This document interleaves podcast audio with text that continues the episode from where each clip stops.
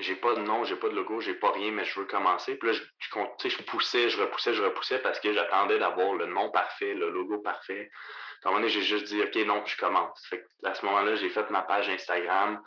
Puis, euh, moins d'une semaine plus tard, j'avais mon premier client, qui n'était pas un athlète, mais qui était mon premier client. Puis ça s'est vraiment commencé comme ça, en juste commençant à faire les choses un par un. Puis j'ai vraiment, là, encore à ce jour, j'ai vraiment appris sur le tas, si on veut. Ici votre hôtesse Amélie Delebel et je suis très heureuse de vous accueillir sur le podcast Athlète Entrepreneur qui met en évidence des parcours inspirants d'athlètes ou d'anciens athlètes de haut niveau qui se sont tournés vers le milieu entrepreneurial.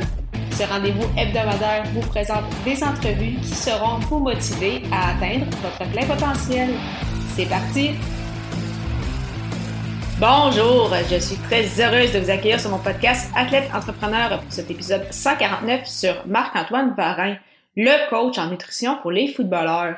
Avant de vous parler de mon invité du jour, je voulais vous présenter l'hébergeur de podcast Ocha.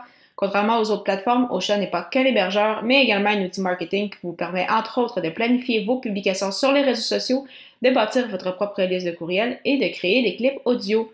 De plus, il s'agit d'une plateforme 100% francophone. Pour l'essayer à votre tour, profitez d'un essai gratuit de deux semaines au amiedelabel.com baroblique Ocha, A-U-S-H-A. J'ai eu le bonheur de discuter lors de cette émission avec Marc-Antoine Varin, un double gagnant de la Coupe Vanier avec le Rouge et Or de l'Université Laval. Le diplômé en intervention sportive a fondé le camp de développement athlétique en 2019 et il s'est lancé à son compte en septembre 2020 comme entraîneur en nutrition spécialisé pour les joueurs de football. Sans plus attendre, je vous laisse à cette émission. Bonne écoute! Alors, je suis actuellement avec mon invité du jour, Marc-Antoine Varin. Salut Marc-Antoine, comment ça va? Salut Amélie, ça va très bien toi-même? Ça va très bien, merci beaucoup. Est-ce que tu pourrais euh, tout d'abord nous expliquer ton parcours euh, dans le monde du football, puis euh, ce qui t'avait amené en fait au départ à pratiquer ce sport? Oui, ben, très rapidement, dans le fond, j'ai fait du sport toute ma vie. J'étais surtout au soccer plus jeune. Puis, à partir de l'âge de 11 ans, j'ai commencé à jouer au football. où je venais, dans le fond, c'était du football civil à ce moment-là. Fait que j'ai joué, j'ai commencé, j'ai joué beaucoup en offensive au départ. Euh, au football civil. En rentrant au secondaire par la suite, j'avais la chance de jouer civil à l'automne, puis euh, scolaire au, euh, au printemps. je faisais partie des rares jeunes qui avaient la chance de jouer comme deux saisons par année à ce moment-là. Par contre, c'est au niveau scolaire que j'ai commencé à jouer en défensive, ce qui a été, ce qui a un peu dicté le reste de ma carrière. J'ai pas été super longtemps en offensive. Ben, les trois premières années où j'ai joué, puis ça, ça, ressemble à ça. Ben, je jouais dans mon école secondaire, je jouais au football civil, puis la réalité, c'est que euh, au départ, je n'étais pas hyper performant. Je n'étais pas un mauvais joueur de football, mais je n'étais pas super performant à ce moment-là. Puis, euh, en fait, c'est à partir de l'âge de 16 ou 17 ans où j'ai commencé à performer un petit peu plus. Euh, j'ai fait pour la première fois l'équipe 3A des Wildcats de la Nodière l'année où je m'en allais en secondaire 5. C'est aussi où je m'en allais en secondaire 4, pardon. J'ai joué 3, si on veut, deux années. Avant ça, c'était plus bas calibre. Euh, j'ai eu la chance de faire Team Québec en 2011, qui a été, si on veut, mon premier, euh, mon premier beau moment, le moment de gloire au football, où est-ce que euh, je fais Team Québec. Pour moi, c'était énorme. Honnêtement, je pensais pas faire l'équipe au, début. Peut-être que je me faisais pas assez confiance ou mes performances avant n'avaient pas été le cas, mais finalement, ça, ça a été une de mes, mes belles expériences de football. on est allé à la Coupe Canada, dans le fond, qui était à Lethbridge, en Alberta on a eu euh, la chance, en fait, ben, la chance ou, pas la chance, mais de gagner le championnat. Euh, on a gagné la Coupe Canada. Puis pour moi, c'était comme un, gros moment où est-ce que j'avais été nommé joueur défensif du premier match. Euh, puis ensuite, j'ai été nommé sur l'équipe d'étoiles du tournoi. Puis finalement, en tout cas, toute la même journée, d'être nommé comme joueur défensif du tournoi. Fait que tout ça à l'âge de 16 ans, puis ça m'a ça m'a presque monté à la tête, honnêtement. Là, pour moi, c'était comme vraiment un beau moment. Euh, l'année que la, dans la même année, dans le fond, j'ai gagné euh, au civil dans le 3. Fait que j'ai eu la chance de gagner deux championnats dans le sport de comme trois ou quatre mois. L'année qui a suivi était, euh, j'ai eu la chance de participer à l'émission Le 12e homme. OK? Fait que le monde ne sont pas trop familiers. C'était une émission qui passait à RDS, mais on a eu la chance d'aller faire un combine au US Army All-American Bowl avec les meilleurs joueurs américains et tout ça. C'est une émission qui a été diffusée sur RDS. Fait que j'ai eu la chance d'aller au Texas pour ça en 2012 puis euh, janvier 2012, puis retourner au Texas au mois de juin 2012 pour Team Canada. Euh, Ouais. Fait que j'ai eu l'appel quelques semaines avant de partir euh, pour aller à Team Canada. Fait que j'ai manqué mon bal de finissant pour aller jouer à Team Québec. Euh, Team Canada, pardon, où est-ce que euh, je pense que c'était la première fois le Canada, on a battu les États-Unis. C'était vraiment un beau match. Fait qu'on a gagné la, la médaille d'or cette année-là aussi. Fait que 2011-2012, deux belles années. Ça a été ma première année au Cégep, où est-ce que je suis allé au Cégep Vanier à Ville-Saint-Laurent puis euh, gagner le bol d'or aussi en 2012. Fait que 2011-2012 ont été là, des années euh, exactement remplies de victoires. Euh, c'était vraiment, vraiment super des belles années pour moi. Euh, par la suite, mais en 2013 a été ma première blessure. Là, on va en reparler peut-être, mais ça a été un peu le, le, le, résumé, si on veut, de ma carrière, a été un peu les blessures, malheureusement, les victoires et les blessures. OK? Euh, fait que 2013 était ma première grosse blessure. Je me suis déchiré l'ACL, fait que ma saison s'est terminée rapidement. 2013 a été une autre belle année au Cégep, mais on a perdu en playoff. Puis par la suite, j'ai décidé d'aller jouer au football euh, à l'Université Laval pour le Rouge et Or, qui était euh, je suis allé à Vanier en me disant que c'était le meilleur programme de football collégial. Puis ensuite, je suis allé au Rouge et Or en me disant que c'était le meilleur football de, le meilleur programme de football universitaire. Fait que c'est là que j'ai décidé d'aller faire mes études universitaires où j'ai étudié en intervention sportive. Puis, euh, à l'Université Laval, j'ai eu la chance de gagner deux Coupes Vanier aussi. Fait que euh, ma première année où j'ai fait beaucoup d'unités spéciales, euh, qui a été une belle année d'apprentissage. Ma deuxième année où j'ai eu la chance d'être partant, où on a gagné une Coupe Vanier. Par contre, ça a été une, année vraiment remplie de blessures. J'ai dû me faire réopérer pour le ligament croisé après la saison. Euh, mm. puis par la suite, 2017-2018 ont été mes deux dernières saisons de football. J'avais pour ambition d'aller jouer euh, professionnel par la suite, mais euh, avec 2017, en fait, j'ai pu jouer deux fois un demi-match. J'ai dû me faire opérer un épaule et un poignet par la suite. Puis là, j'espérais revenir en force pour ma quatrième année, dernière année avant d'aller jouer mm. pro. Puis à ce moment-là, en fait, euh, première game où je suis revenu, je me suis redéchiré le même ligament croisé, oh qui a été un peu la, la fin de ma carrière de mm. football. Euh, par la suite, j'ai terminé mon bac, la session qui a suivi. Puis euh, ma carrière de football s'est terminée à ce moment-là. J'ai décidé que c'était assez là. Après quatre opérations dans le même genou, je me suis dit que si je voulais être capable de, de marcher plus tard dans ma vie, ben que, que c'était une décision, la sage décision à prendre. Ah, mais c'est super intéressant. Donc, est-ce que justement cette transition-là d'étudiant à athlète vers le milieu du travail, ça a été difficile pour toi ou parce que c'est toujours un peu en fait c'est beaucoup décevant quand en fait la carrière prend fin en raison de, blessures comme ça a été ton cas. Donc comment toi tu as vécu tout ça en fait?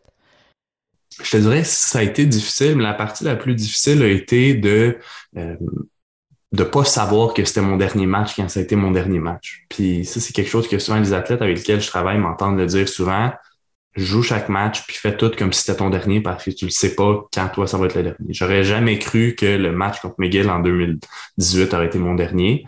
Euh, fait que par la suite, la transition a été, c'est quand même bien fait parce que j'ai eu une offre d'emploi euh, juste après la saison pour l'année qui a suivi, aller travailler dans un programme de football à Pointe-Lévis sur la rive sud de Québec. Puis cette transition-là de déjà faire partie d'une équipe, de de ne pas quitter et d'être toute seule par moi-même tout de suite, ça, ça a vraiment facilité les choses. J'ai réussi à faire mon deuil relativement rapidement. Euh, fait que ça, ça l'a bien été. J'ai toujours été passionné de l'entraînement tout ça. Fait que c'est quelque chose que pour moi, j'ai vraiment continué.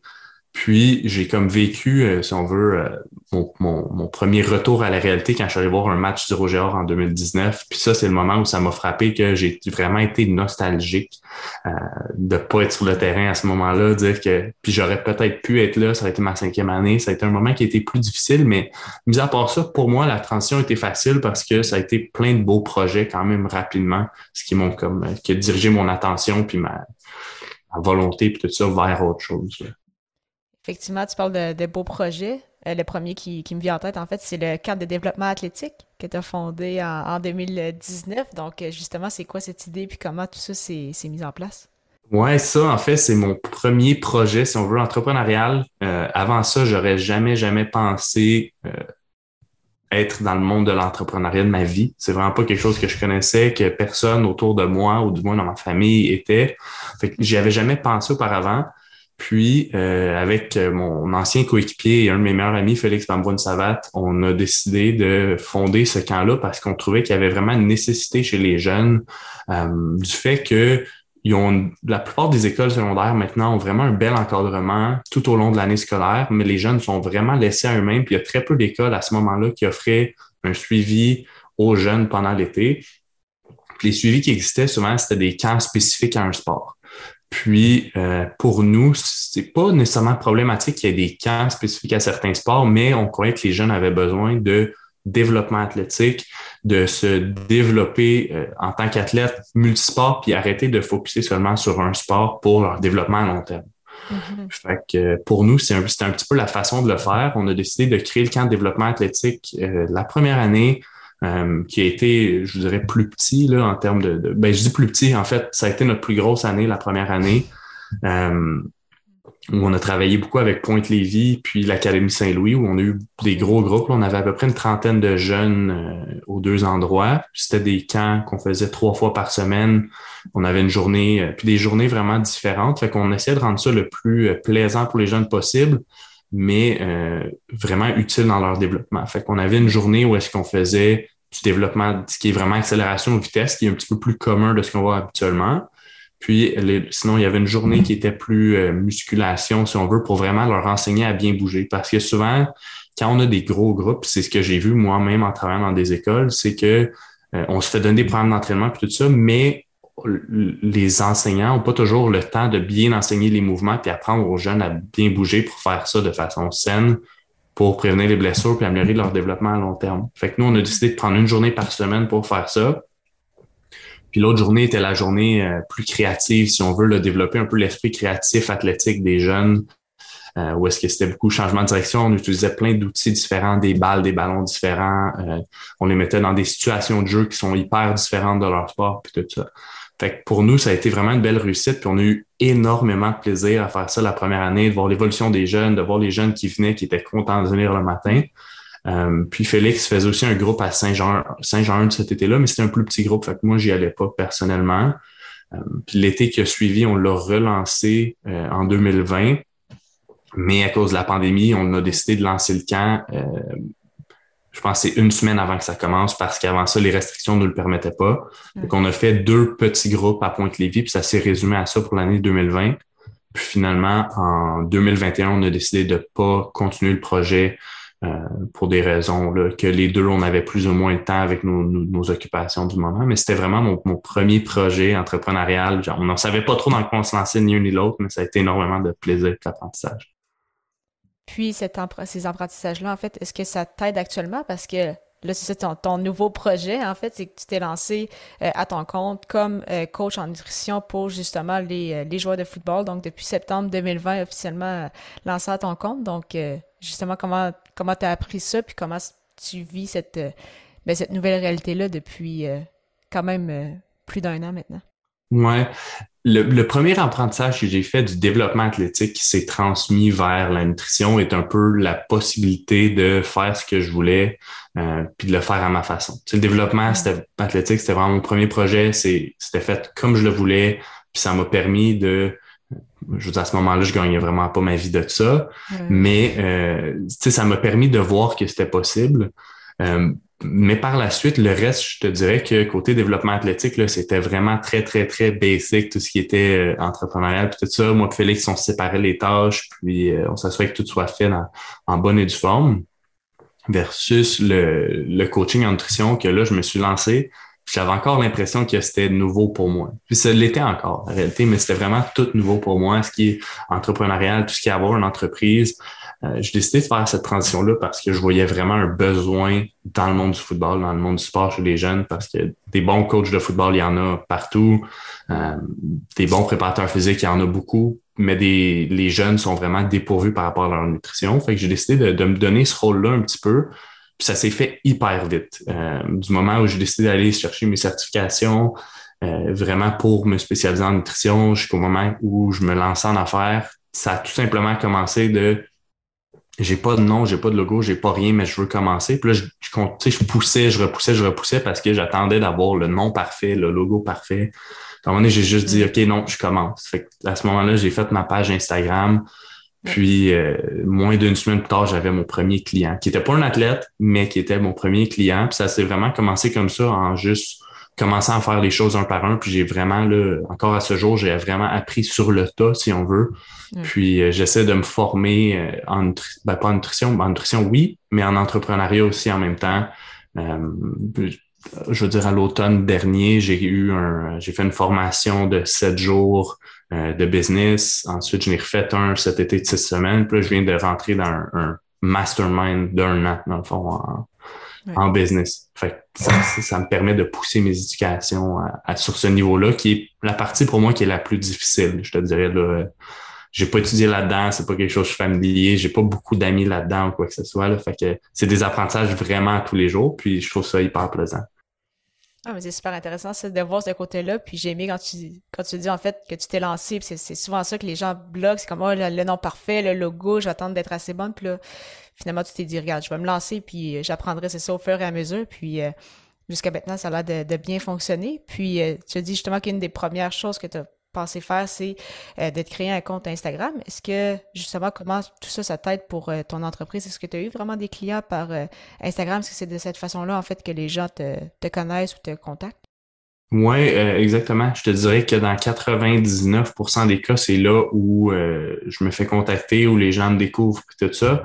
Je mets vraiment mon emphase sur Instagram parce que c'est là où ma clientèle cible est. Euh, les jeunes joueurs de football, que ce soit la fin de secondaire, cégep ou université, ils sont pas vraiment Facebook, ils sont pas vraiment LinkedIn, ils sont peut-être Twitter un petit peu, mais Instagram, c'est vraiment où la plupart consomment leur contenu. Euh, maintenant, il y a beaucoup de YouTube, il y a beaucoup de TikTok, euh, mais c'est pas des plateformes avec lesquelles je suis hyper familier puis hyper confortable. Euh, pour moi, être devant une caméra, c'est pas quelque chose que j'apprécie. Fait Instagram me permet avec des contenus photos, puis de plus en plus, j'essaie de faire des contenus, puis des lives, puis des trucs comme ça, mais ça me sort vraiment de ma zone de, de, de confort. Fait que vraiment, Instagram, en essayant de, de rejoindre ma clientèle cible, qui est des jeunes joueurs de football, euh, ça s'est vraiment fait naturellement, si on veut, là, de cette façon-là. Puis là, j'essaie juste de. Euh, au départ, j'avais, je te dirais peut-être, je sais pas moi, 60% de ma clientèle qui n'était pas des joueurs de football, puis 40 euh, 60 puis 40 qui étaient des joueurs de football. Puis là, je me dirige beaucoup plus vers le comme 90% 5% 10% environ en termes de clientèle joueurs de football. Euh, c'est drôle parce que tu disais, mettons, le nom de ma business. Quand je l'ai lancé, ben, pour moi, c'était même pas un nom de business, c'était juste je pars une page. Là, Puis encore à ce jour, ça l'a pas changé. Par contre, ça change bientôt. Là, j'ai finalement cliqué sur le nom que je voulais que ce soit. J'ai été enregistré à ce nom-là.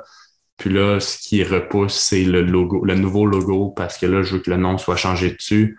Mais la réalité, c'est que ça, c'est un des trucs que j'aurais dû comprendre plus tôt, c'est que le nom puis le logo parfait, on s'en fout. Finalement, j'ai le nom veut rien dire. Le monde savait pas nécessairement j'étais qui par rapport à ça. Puis, Marc Varin Nutrition, ça veut pas dire grand-chose. Ça, pour moi, c'était pas ça parce que je veux que ce soit plus gros que moi-même. Puis c'est pour ça que je repoussais un petit peu pour avoir le nom parfait. Mais euh, fait que là, le nouveau nom qui est pas encore affiché, mis à part à mes clients euh, actuels. Puis, euh, même chose pour le logo. Tu sais, souvent, on se pense, on pense beaucoup à avoir le logo parfait puis tout ça. Puis finalement, ce que j'ai fait, c'est euh, je suis allé sur le site Fiverr, j'ai trouvé quelqu'un, j'ai juste dit un peu ce que je voulais. Je, pense que mon logo m'a coûté 10 euh, ou 15 ou quelque chose comme ça. Puis, tu sais, jusqu'à date, ça fait la job, puis ça me permet quand même de faire mes affaires. Puis, est-ce que ça pourrait être mieux définitivement? Mais je trouvais que ça, c'était une bien plus belle option que juste d'attendre d'avoir le logo parfait avant de commencer. Effectivement. Ah, mais c'est super intéressant d'avoir, toutes tes, réflexions euh, derrière. Puis, donc là, on le sait que là, en 2022, tu vas avoir un nouveau nom, une nouvelle image. Euh, est-ce que tu as d'autres objectifs, en fait, précis que tu souhaites atteindre pour euh, la prochaine année? Les objectifs, il y en a énormément. OK? Puis ça, c'est, je carbure aux objectifs, mais je te dirais, le premier, c'est d'aider plus d'athlètes, euh, d'aider plus de joueurs de football, puis aussi de réussir à avoir un impact sur plus d'athlètes, même si c'est pas des athlètes que je coach euh, vraiment directement moi-même. Mm-hmm. Fait que là, dans les objectifs que je me suis donné, c'est un de faire plus de suivi d'équipe. Fait que ça, c'est quelque chose que j'ai commencé à faire avec euh, des cégeps beaucoup l'an dernier, des suivis d'équipe. Fait que c'est des suivis qui sont beaucoup moins dispendieux pour les athlètes, qui ont le suivi différent, puis ont réussi vraiment à, aider les athlètes à développer des bonnes habitudes. Ça, je l'ai fait avec quelques cégeps, euh, comme Limoilou, le cégep de Lévis, euh, Saint-Jean-sur-Richelieu. J'ai eu un petit groupe à CNDF, à Lennoxville, puis un petit groupe au Rouge-et-Or de l'Université Laval. Là, j'aimerais vraiment ça, pousser ça plus loin, puis avoir plus de groupes collégiaux, puis de groupes universitaires. Ça, ça fait partie parce que ça me permet d'aider beaucoup plus de jeunes avec le temps que j'ai de disponible. Fait que ça, ça m'aide. Puis, euh, j'aimerais ça faire aussi plus de conférences. Fait que là, ça fait partie de ma liste de tâches avant de partir euh, en vacances, mais de contacter les coachs de cégep et d'université pour euh, offrir mes services, que ce soit des coachings de groupe, que ce soit de faire des conférences pour leurs athlètes. Euh, c'est vraiment des, c'est un petit peu là je veux me diriger, là, de, d'avoir une plus grande audience puis d'aider plus de jeunes euh, de cette façon-là. Ah, mais c'est super intéressant, vraiment des beaux objectifs. Ça va être le fun de, de suivre ça.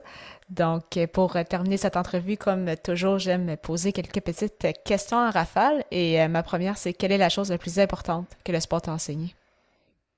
Je te dirais, pour ma part, à moi, c'est définitivement la résilience. Puis ça vient des, des, des, blessures probablement, là, mais de juste continuer de travailler fort, puis d'y croire, puis tout ça, c'est quelque chose qui me suit en affaires parce que c'est pas des blessures en affaires, mais des fois, il y a des, des setbacks, des points qui sont difficiles, puis c'est comme mm-hmm. continuer de se dire, OK, ben regarde, je recommence, puis si je me plante, je recommence, puis je continue. Je te dirais que moi, c'est ce que le sport m'a vraiment appris dû à mon parcours euh, particulier.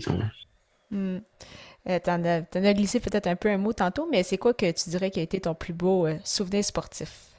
Oh my God.